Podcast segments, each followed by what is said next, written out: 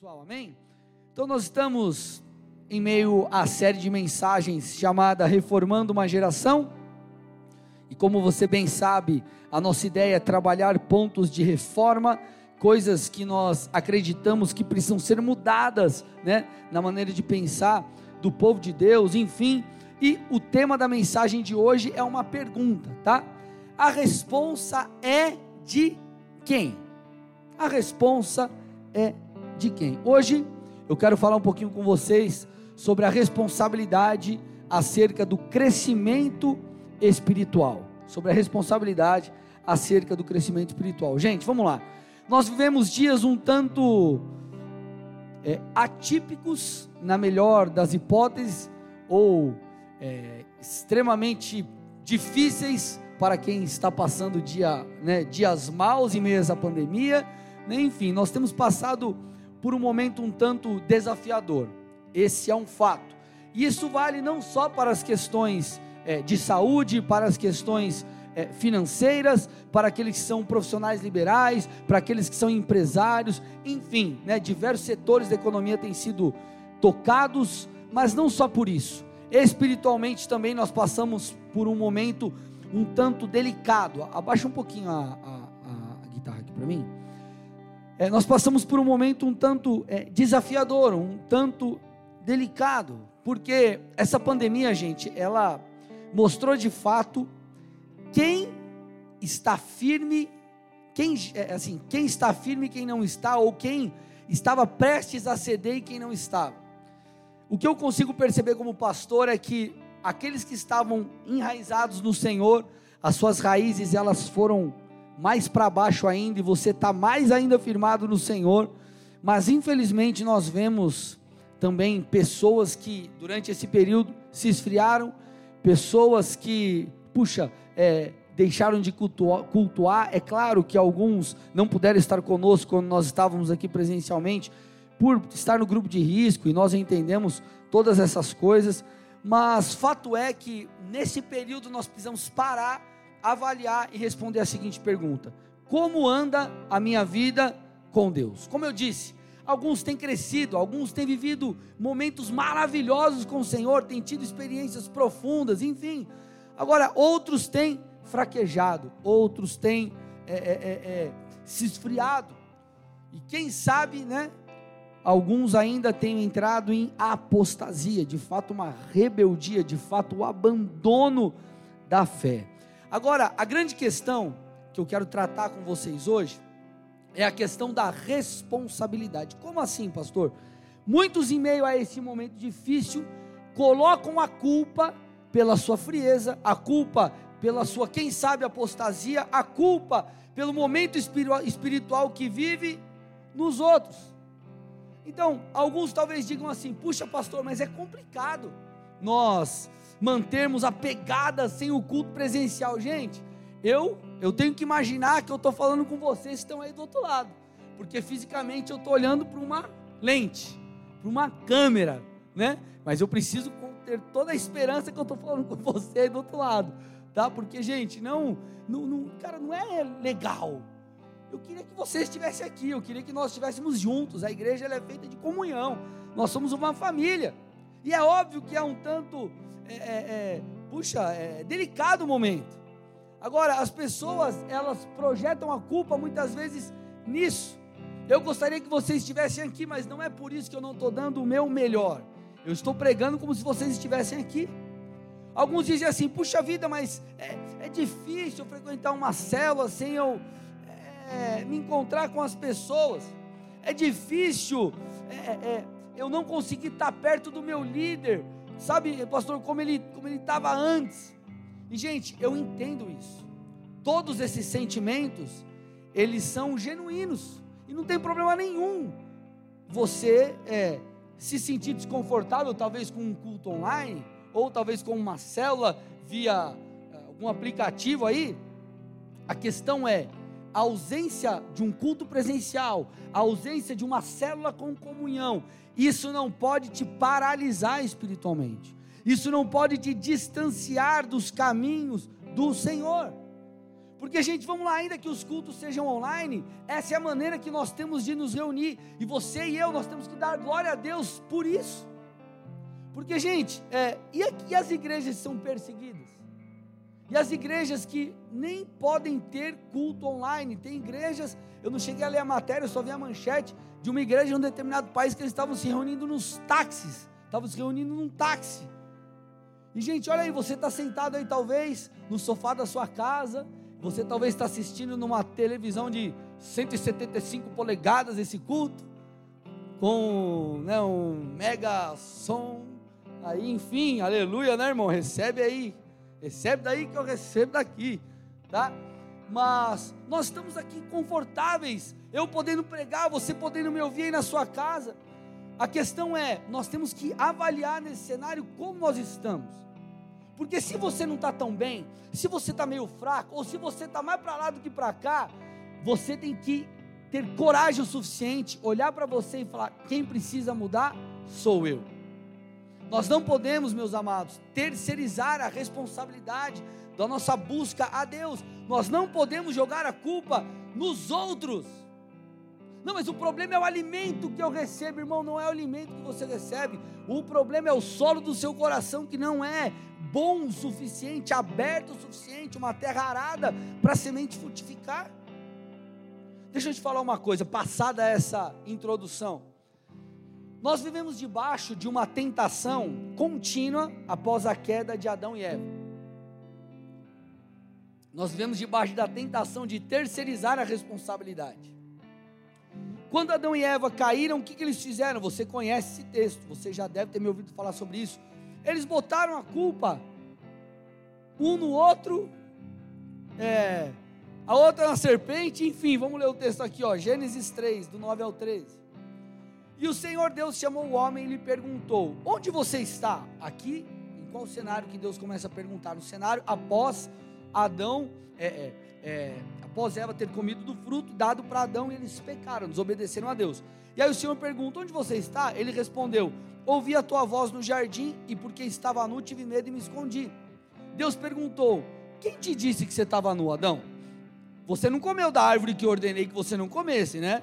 Então o homem disse: A mulher que me deste para estar comigo, ela me deu da árvore e eu então comi. Então o Senhor disse à mulher: que é isso que você fez? A mulher respondeu: A serpente me enganou e eu comi. O que nós percebemos aqui, gente? Adão colocando a culpa em Eva, porque ele comeu do fruto.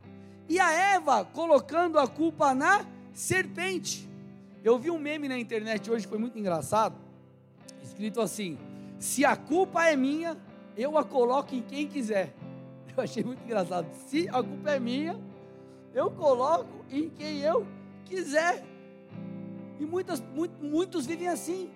A culpa era de Eva, ou melhor, a culpa era de Adão, porque Adão era o homem ali, ele tinha que cuidar da sua esposa, não que ela não tivesse culpa também no cartório. Mas o que, que a gente percebe aqui? Um colocando a culpa no outro.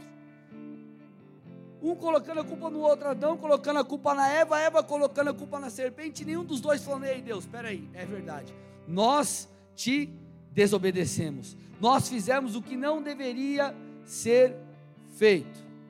Agora, sabe o que é o mais interessante aqui, gente? O mais interessante de tudo isso é que a gente começa a caminhar para águas um pouco mais profundas. Aqui a gente sai do tornozelo e vai para o meio da canela, tá? O interessante é assim, ó, a resposta de Deus depois dessa, é, dessa declaração, vamos dizer assim, né? De Adão e de Eva. Adão colocando a culpa em Eva e Eva na serpente. O Senhor diz assim: E a mulher ele disse, versículos 16 a 19 de Gênesis 3: Aumentarei muito os seus sofrimentos na gravidez, com dor você dará luz a filhos. O seu desejo será para o seu marido e ele a governará. E Adão disse: por ter dado ouvidos à sua mulher e comido da árvore que eu havia ordenado que não comesse. Maldita é a terra por sua causa. Em fadigas você obterá dela o sustento durante os dias de sua vida. Ela produzirá também espinhos e ervas daninhas, e você comerá a erva do campo. No suor do seu rosto você comerá o seu pão, até que volte à terra, pois dela você foi formado, porque você é pó, e ao pó voltará. O que, que a gente percebe aqui? Adão e Eva, ambos erram, só que ambos terceirizam a culpa. Só que aí vem Deus. E Deus, em nenhum momento, aceita, vamos dizer assim, aquele, aquele argumento. Deus olha e fala assim: Ei, vocês são culpados. Deus, ele não isenta Adão e Eva de sua culpa. Opa, aqui a gente precisa começar a prestar muita atenção. Por quê? Isso nos revela algo. Que nós somos responsáveis pelas nossas próprias escolhas. Você aí, meu irmão, você e minha irmã, e nenhuma outra pessoa é responsável pelas suas próprias escolhas. Você pode usar o argumento que você quiser. Foi o João, foi a Maria, foi o José, foi o Beltrano, foi o Ciclano, foi o coronavírus, foi o Covid, foi o Coronga. E se dá o nome que você quiser. Nós temos direito de escolha. E nós teremos o fruto disso que nós estamos plantando ou daquilo que nós plantaremos. Então, quando Jesus fala, ei, ei, é viadão, vocês estão errados. Vocês são de fato culpados. Bateu o juizão lá e falou: nada disso. Não põe a culpa no outro, porque a responsabilidade é sua. Vamos aprender algo aqui com Jesus, meu amado. Mateus 10, do 5 ao 15. Olha que interessante. Olha que interessante. Olha lá. Vamos ler, vamos ler o texto aqui juntos. Jesus enviou esses doze. Jesus aqui, em que cenário que, que acontece isso? Jesus havia acabado de escolher os doze. E aí o texto fala: Jesus enviou esses doze, dando-lhes as seguintes instruções. Olha a instrução ou as instruções de Jesus. Não tomem o caminho que leva aos gentios, nem entrem nas cidades dos samaritanos, mas de preferência procurem as ovelhas perdidas da casa de Israel. Pelo caminho, preguem que está próximo o reino dos céus. Curem os enfermos, ressuscitem mortos, purifiquem leprosos, expulsem demônios. Vocês receberam de graça, portanto, deem de graça. Não levem ouro, nem prata, nem cobre em seus cintos, nem sacola para o caminho, nem duas túnicas, nem sandálias, nem bordão, porque o trabalhador é digno do seu alimento. E em qualquer cidade ou aldeia que vocês entrarem, perguntem quem nelas é digno e fiquem ali até saírem daquele lugar. Ao entrarem na casa, saúdem-na. Se a casa for digna, que a paz de vocês venha sobre ela se porém não for digna, a paz voltará para vocês. Olha agora, gente. Olha agora. Se alguém não quiser recebê-los, nem ouvir as palavras de vocês, ao saírem daquela casa ou daquela cidade, sacudam o pó dos pés. Vou repetir. Se alguém não quiser recebê-los, nem ouvir as palavras de vocês ao saírem daquela casa ou daquela cidade, sacudam o pó dos pés. Em verdade lhes digo que haverá menos rigor para Sodoma e Gomorra no dia do juízo do que para aquela cidade. Gente, vamos lá. Jesus escolhe os doze, né? Está lá no início do capítulo 10 isso. E Jesus os instrui e os envia. E o detalhe importante foi esse que eu acabei de ler aqui com pausa, né? O versículo 14. Ei, se ninguém quiser receber vocês, vocês saem daquela casa ou daquela cidade e sacudam o pó dos pés. Jesus estava dizendo assim: se não quiserem receber vocês, se não quiserem ouvir a palavra que vocês têm para ministrar, se não querem ouvir o ensino que vocês têm para dar, se eles não querem receber aquilo que vocês têm, se eles não estão interessados na mensagem, se eles não, não estão interessados naquilo que você carrega, que vocês carregam, ei, sacudam o pó dos pés. O que significa isso?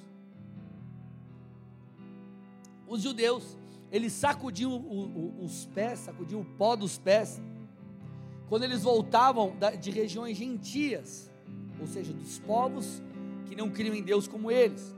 E aquele era um ato de advertência àqueles que não aceitavam a palavra de Deus. Então Jesus falou: vão, vocês vão estar lá preparados para pregar, para ensinar, para que eles convivam com vocês e aprendam com vocês. Agora, se eles não quiserem, vocês saem de lá e sacudam o pó dos pés, em sinal de advertência, de que eles não querem receber aquilo que eu estou enviando, que eu estou dando através de vocês. É como se Jesus dissesse: Eu estou enviando vocês, debaixo da minha autoridade, e se eles não querem receber vocês, eles não querem receber a mim. Então sacudam o pó dos pés, é mais ou menos como se fosse: Eu lavo as minhas mãos. Olha isso, que forte, gente. Jesus estava dizendo mais ou menos assim: ei, a responsabilidade de dar ouvidos à mensagem é deles, não é de vocês. Vocês estão indo de bom grado, em amor, levando aquilo que eu entreguei a vocês. Agora, eles precisam estar com seus ouvidos abertos, porque a palavra seria liberada, o poder estava à disposição, a autoridade já havia sido conferida, mas se eles não quisessem, o problema era deles. Legal, pastor, o que, que isso tem a ver comigo, com a nossa realidade? Tudo, meu irmão. Porque infelizmente nós vemos muitas pessoas vivendo como cristãos mimados. Eles querem receber comida na boquinha. E querido, vamos lá. Não tem problema nenhum em dar comida na boquinha quando a pessoa é um bebê espiritual. Ah, é, pense comigo. Uma criança nasceu recém-nascida, um mês, dois meses, enfim ela está mamando, aí a criança desmama, começa a comer, você tem que dar comida na boquinha, a criança não sabe pegar lá a mamadeira, segurar, tomar, ela não sabe. A criança não sabe, ela é, é um bebê, recém-nascido. E espiritualmente existem esses. Esses são aqueles que precisam ser cuidados de muito perto. Você tem que dar alimento na boca. A pessoa não sabe ainda orar. Ela não sabe discernir o que vem e não vem de Deus. Ela não, ela não consegue compreender as coisas. É tudo muito novo. E esses, meu amado, nós precisamos carregar no colo, porque espiritualmente são bebês, ainda que sejam adultos e maduros, na questão espiritual, nas questões espirituais, são como bebês. E esses precisam de alimento, esses precisam de proteção, e esses precisam de cuidado. Agora, qual que é o problema? Tem muito marmanjo vivendo um evangelho infantilizado. O que, eu estou tentando dizer para vocês aqui, meu amado? A palavra está sendo dada. Você, por exemplo, que é membro da Bola de Neve Colombo, a palavra está sendo ministrada pelo pastor. O líder de célula está te acompanhando, está mandando mensagem para você. Faz a célula online. É, nós temos, por exemplo, segunda-feira, Ministério de Famílias. Nós temos atividades com, é, aos sábados com o Ministério Infantil. Enfim, tem toda uma estrutura para alcançar você, para alcançar as pessoas para que as pessoas sejam abençoadas, as sementes são lançadas, o pão espiritual é dado, mas comer depende de você e não de mim. Se alimentar depende de você e não de mim. Qual que é o problema, amados? Muitos se esfriam ou se esfriaram nesse momento e não têm aquela coragem de falar assim, pastor, é verdade, eu errei eu, eu, eu, eu errei, eu fiz uma má escolha, eu vacilei. Ele aponta para o outro e fala: a culpa é dele.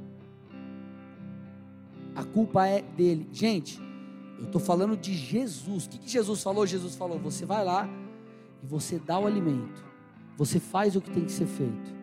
Agora, se eles não querem, sacode a poeira dos pés. Tem gente, meus amados, que querem viver o evangelho que fica assim: oh, meu amor, por favor, volte para os caminhos do Senhor. E o cara não está nem aí. Oh, não se perca, vem para o colinho do papai, vem papai, vem papai. Cara, por favor, vai para o culto. E o cara, ó. Cara, por favor, assista o culto na sua casa. Meu irmão, é claro que nós temos que ir atrás daqueles que estão perdidos. Eu viro e mexo, pego meu celular, fulano, não vi mais fulano na igreja. Eu vou, mando mensagem, cara, eu chamo e falo, e aí, cara, como que você está? Você está bem? Me deixa te ajudar, o que está acontecendo? É o nosso papel. A gente tem que ir atrás daqueles que estão perdidos. Nós estamos aqui por causa dos perdidos. Nós estamos aqui para que vidas sejam salvas, para que vidas se rendam ao Espírito de Deus, ao Senhor Jesus. Nós conscientizamos a igreja acerca dessas coisas. O próprio Espírito Santo ministra as pessoas em relação a essas coisas, de voltar para a igreja, de se firmar, de estar bem com o Senhor. Só que a questão é que existem pessoas que elas não estão interessadas em ser conduzidas e discipuladas. elas estão interessadas em ser paparicadas e é diferente. Entendo o que eu estou dizendo, meu amado, com muito amor e muito carinho. Com muito amor e muito carinho. O que é um discípulo? Um discípulo é um aluno. E o aluno, ele passando tempo com o seu mestre, por exemplo, Paulinho é meu discípulo. Eu vou ensinar, ele também vai me ensinar. Eu, a gente vai dar risada juntos, a gente vai conviver juntos, a gente vai ter momentos de comunhão juntos. Eu vou dar um coro nele no videogame. E a gente vai ter tempo junto normal normal, faz parte. Na célula você troca ideia, você dá risada, você tem comunhão, e isso é muito gostoso, isso é muito legal. A igreja é feita de comunhão. Por enquanto é online, mas tudo bem. A igreja é feita de comunhão. Só que existem pessoas que elas não querem viver como um discípulo. Elas querem uma coisa que não sei, ninguém consegue suprir. E por que, que eu estou falando isso para você, meu irmão? Presta atenção com muito amor e muito carinho. Porque eu quero falar um pouco aqui da relação do discipulador e discipulado, líder e liderado, pastor e ovelha. Sabe de quem é a responsabilidade do crescimento do discípulo? De quem você acha? A responsabilidade é do discípulo, não é do discipulador. Meu Deus, pastor, como assim? Não fale uma heresia.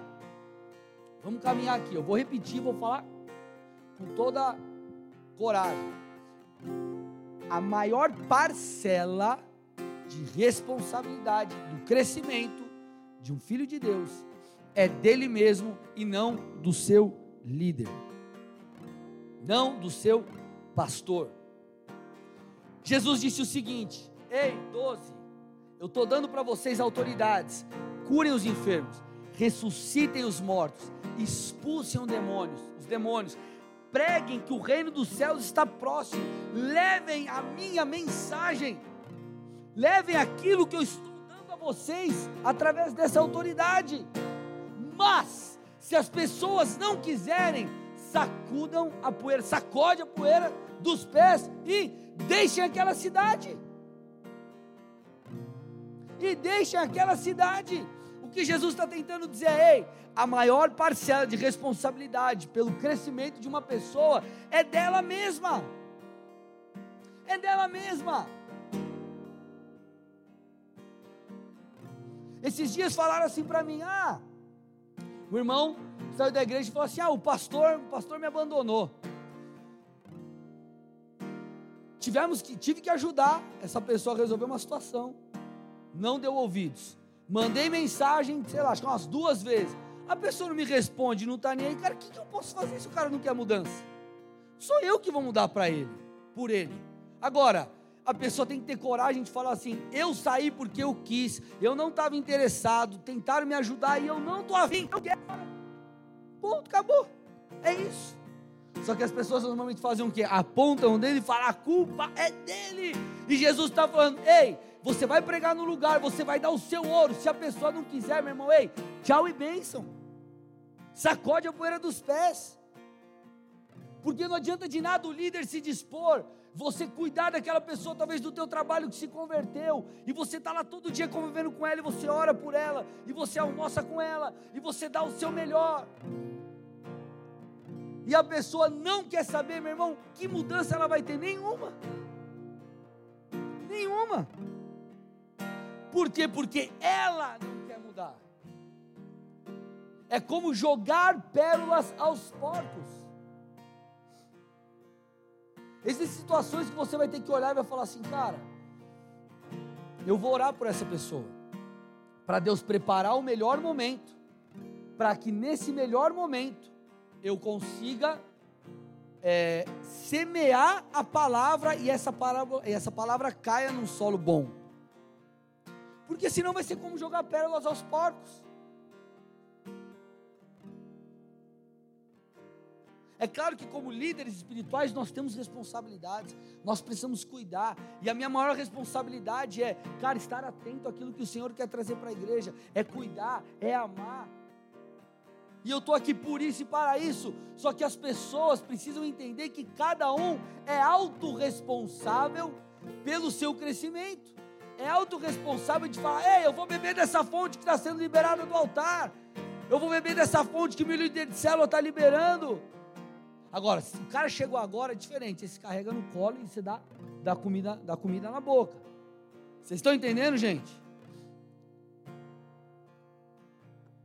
Ah, pastor, mas e a tal da parábola da ovelha perdida? Vamos avaliar. Lucas 15, 3 a 7. Lucas 15, 3 a 7. Então Jesus lhes contou essa parábola. Qual de vocês é o homem que, possuindo cem ovelhas e perdendo uma delas, não deixa no deserto as 99 e vai atrás, é, e vai em busca da que se perdeu até encontrá-la? E quando a encontra, põe-na sobre os ombros, cheios de alegria, e indo para casa, reúne os amigos e vizinhos, dizendo-lhes: Alegrem-se comigo, porque já achei a minha ovelha perdida. Digo a vocês que assim haverá mais alegria no céu por um pecador que se arrepende do que por 99 justos que não necessitam de arrependimento. Vamos lá. Queridos, no Oriente Médio, o pastor de ovelha, nessa época que ele era responsável por cada ovelha. E o, e o pastor de ovelhas, ele era, ele tinha a obrigação, obrigação de garantir ao seu patrão ali que nenhuma das ovelhas se perdesse, que nenhuma das ovelhas fosse morta ou sequer ferida. O que, que isso nos ensina? Que é nossa função enquanto discipuladores, porque você discipula alguém. Talvez você não seja um líder de célula ou um pastor, mas talvez você está cuidando de um brother teu que você evangelizou. Você está cuidando de alguém. Nós precisamos ir atrás dessas pessoas, nós precisamos ajudá-las, nós precisamos amá-las, nós precisamos protegê-las. Elas são preciosas e são mesmo. Agora, existe um detalhe aqui nesse texto. Que esse texto ele faz uma analogia entre as ovelhas e eu e você. A nossa relação como é, discipuladores, discipulados, enfim. Só que tem um detalhe importante que a gente tem que avaliar aqui um detalhe aqui importante que nós temos que avaliar.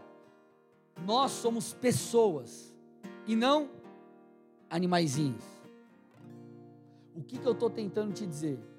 Muitas vezes a pessoa ela não quer mudar. O texto está falando de um pastor que vai atrás da ovelha, põe a ovelha no ombro e se alegra. Sabe qual que é o grande problema? Tem ovelha que não se permite ser achada. Você vai atrás e você não acha, porque ela já se perdeu, ela não quer saber. O problema é que muita gente não se permite ser encontrado. O que você vai fazer em relação a isso? Não tem o que fazer. Você tem que orar, você tem que dar um tempo e tentar de novo. Puxa, fui lá, a ovelha não estava lá. Dá um tempo, ah, vou para outro lugar, tentar achar a ovelha lá mas tem ovelha que não quer ser achada. Só que se você é a ovelha que não estava querendo ser achada e está ouvindo essa mensagem, meu irmão, você não pode colocar a culpa no outro, porque quem não quis ser achado foi você. Não foi a, a culpa não é do outro, a culpa é tua. Nós vamos ver aqui a parábola do filho pródigo. O filho pródigo, quem quis pegar a herança do pai e vazar, foi o filho pródigo. O pai, o irmão não teve culpa de nada. Foi o camarada que quis vazar. Foi o camarada que quis se desviar. Foi o camarada que quis se perder. Agora, o que trouxe o filho pródigo de volta para a casa do pai? O que trouxe ele de volta? O arrependimento. Sabe quem trouxe ele de volta? Ele mesmo. O que eu estou tentando dizer? Ele foi, vamos fazer uma analogia com a realidade de hoje, o Espírito Santo ministrou. Eu não estou dizendo que não tem que ir atrás, muito pelo contrário, acabei de falar que a gente tem que ir atrás da ovelha perdida. O que eu estou querendo dizer é, para você que talvez fica, ai meu Deus do céu, mas a culpa é do meu líder, eu estou assim porque ninguém me fez alguma coisa por mim. A responsabilidade é tua, como a responsabilidade é minha de buscar a Deus. Ai, Deus não fala comigo. Você está lendo a Bíblia? Não. Você escuta, você acompanha o culto? Não. Você vai na célula online? Não. Você vai ficar frio. Ah, mas ninguém fala comigo. Tá todo mundo te chamando para ir para a célula. Você vai? Não. Culto presencial dois meses. Você veio? Não. Então, meu irmão, não tem. É assim mesmo. Olha o que o texto está falando aqui, ó. Lucas 15, 11. 11 ao 24, Jesus continuou: Certo homem tinha dois filhos. O mais moço deles disse ao pai: Pai, eu quero que o Senhor me dê a parte dos bens que me cabe. E o pai repartiu os bens entre eles. Passado não muitos dias, o filho mais moço, juntando tudo que era seu, partiu para uma terra distante e lá desperdiçou todos os seus bens, vivendo de uma forma desenfreada. Depois de ter consumido tudo, sobreveio aquele país uma grande fome, ele começou a passar necessidade. Então foi pedir trabalho a um dos cidadãos daquela terra, e esse mandou, e esse o mandou para os seus campos a fim de cuidar dos porcos. Ali ele desejava alimentar-se das alfarrobas que os porcos comiam, mas ninguém lhe dava nada. Então, caindo em si, disse: Quantos trabalhadores de meu pai têm pão com fartura, e eu estou aqui morrendo de fome. Vou me arrumar, voltar para o meu pai e lhe dizer: Pai, pequei contra os céus pequei contra Deus e diante do Senhor. Já não sou digno de ser chamado de seu filho. Trate-me como um dos seus trabalhadores. E arrumando-se foi para o seu pai. Olha lá, gente. Vinha ele ainda longe, quando seu pai o avistou e compadecido dele, correndo, abraçou e beijou. E o filho lhe disse: Pai, pequei contra Deus e diante do Senhor. Já não sou digno de ser chamado de seu filho. O pai, porém, disse aos servos: Tragam depressa a melhor roupa e vistam nele ponham um anel no dedo dele, sandálias nos pés, tragam e matem um bezerro gordo, vamos comer e festejar, porque este meu filho estava morto e reviveu, estava perdido e foi achado, e começaram a festejar. Gente, olha que coisa linda! O filho que estava perdido voltou para casa, e isso é motivo de celebração. Agora, por que, que o filho voltou para casa? Porque ele caiu em si ele se arrependeu, meu irmão, presta atenção. Enquanto você ficar culpando os outros, você não vai voltar para a casa do Pai. Enquanto você ficar apontando o dedo e falar, a culpa é do outro, a culpa é da minha mulher, a culpa é da minha mãe, a culpa é do presidente, a culpa é disso, é daquilo, é do meu líder, é do João, da Maria, do pastor, meu irmão, você não vai se arrepender. E não vai voltar. Por quê? Porque você ainda não se olhou no espelho. Você ainda não se olhou no espelho e falou: Cara, sabe quem está sujo? Sou eu. Sabe quem está cheio de lama dos porcos? Sou eu.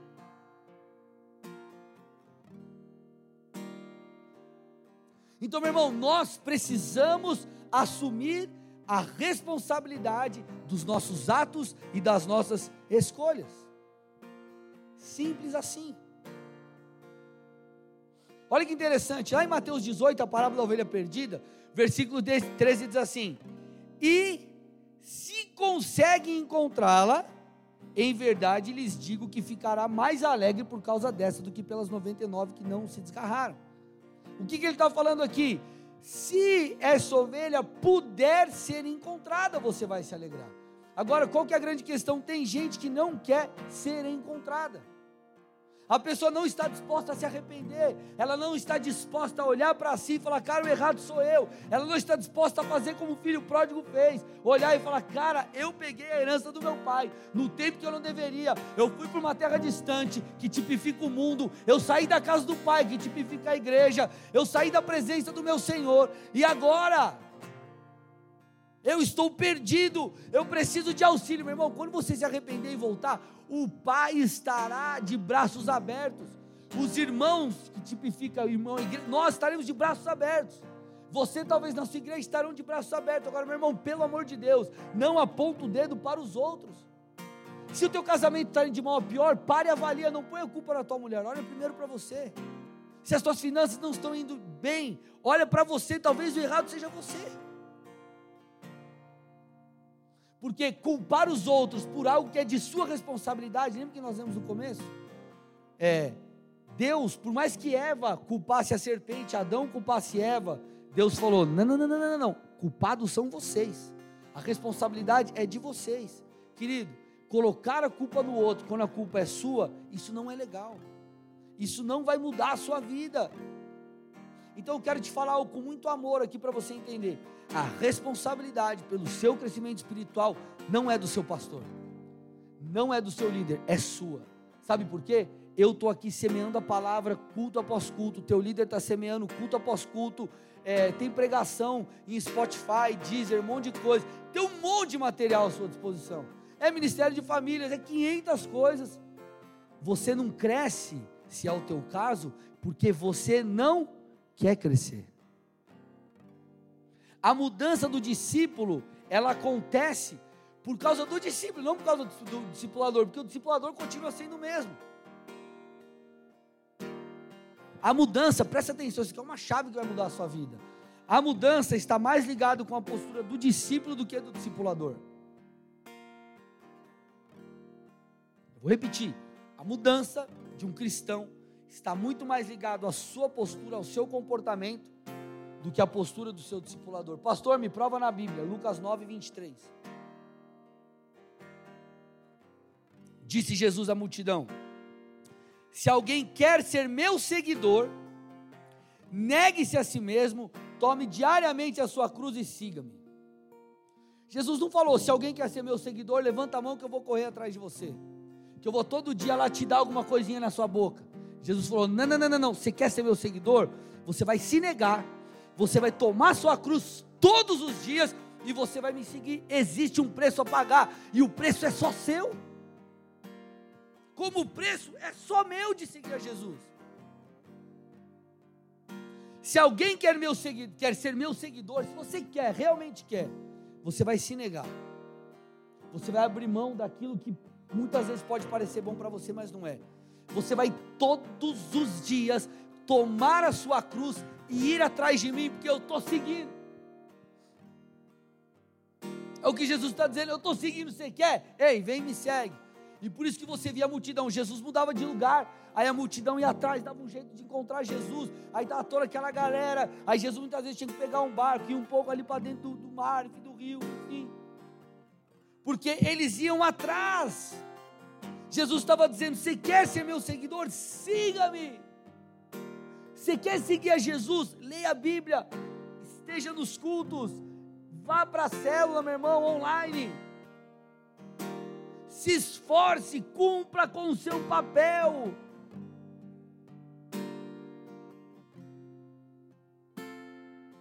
Não tem como você ser discipulado se você não fizer a sua parte. Os discípulos, a, a, multidão que tinha que seguir a Jesus, não Jesus fica assim, ei galera, ei, vem, me segue, eu quero ser seguido.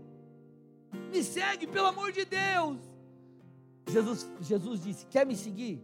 Porque se você me seguir, tua vida vai mudar. Negue-se a si mesmo, tome a sua cruz e venha. Querido, comece a ler a Bíblia como você nunca leu. Comece a submeter aquilo que teu líder de célula fala. Comece a escutar o que é dito através desse púlpito aqui. Comece a engolir, querido, a comer tudo que está sendo liberado no altar. Eu duvido, se você corresponder com Deus, eu duvido que sua vida não muda. Agora, a responsabilidade pela tua falta de mudança, como a minha, ela é minha, ela é sua, não é dos outros. Então, por favor, não seja alguém que terceiriza a culpa, que terceiriza a responsabilidade. João 10, 27. As minhas ovelhas ouvem a minha voz, eu as conheço e elas me seguem. Louvor, pode vir aqui, por favor?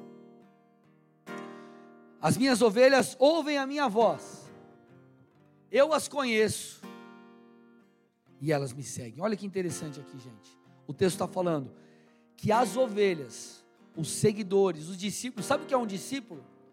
Um discípulo, ele é um aluno, ele é um aprendiz, é o aprendiz que vai até o professor é o discípulo que vai até o discipulador.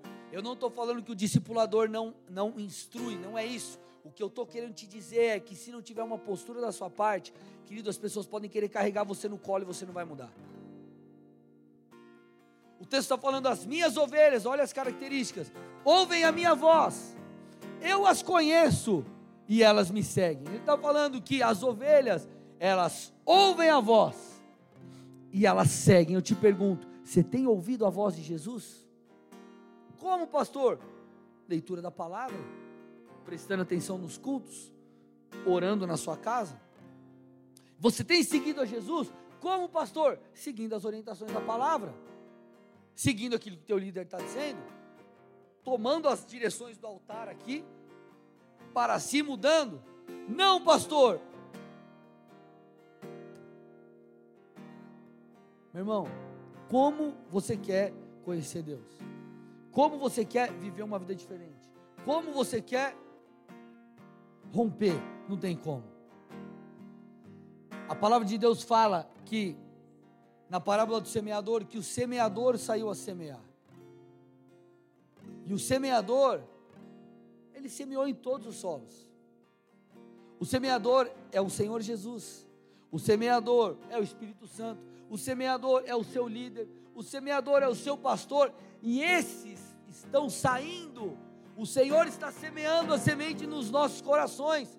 Qual solo que a semente vai brotar? O solo que é bom, ou o solo que está aberto, o solo que está preparado para receber, o solo que está disponível para abraçar a semente e deixá-la brotar.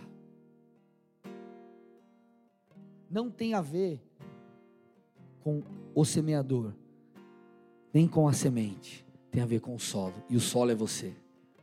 Não tem a ver com Jesus, não tem a ver com o seu líder, não tem a ver com o seu pastor, não tem a ver com tipo de pregação, não tem a ver com o tipo do livro. Não, estou falando que você tem que ler qualquer coisa, não é isso, mas eu estou dizendo, tem a ver com o solo do seu coração. O semeador é o mesmo, a semente é a mesma. O solo vai determinar se a semente brotará ou não. Então, meu irmão, de verdade, para fechar aqui, nós estamos reformando uma geração. E uma geração reformada que quer de fato viver 100% daquilo que Deus tem. É uma geração que toma para si a responsabilidade e fala: Senhor, eu cumprirei com o meu papel, eu farei a minha parte para que eu possa te conhecer, para que eu possa caminhar perto de ti, para que eu possa realmente ser transformado. Senhor, eu não vou apontar o erro quando é, apontar o dedo quando o erro for meu. Eu não vou culpar os outros pela minha falta de crescimento. Eu não vou culpar os outros pelos meus pecados. Eu não vou culpar os outros pelo meu casamento, porque se eu estou errado, eu estou errado. não é uma verdade doce de se ouvir, mas é a verdade que vai mudar a sua vida. Então, o nome da, o título dessa mensagem é A responsa é de quem? Eu espero ter respondido essa pergunta para você. Amém. Feche seus olhos, curva sua cabeça em nome de Jesus.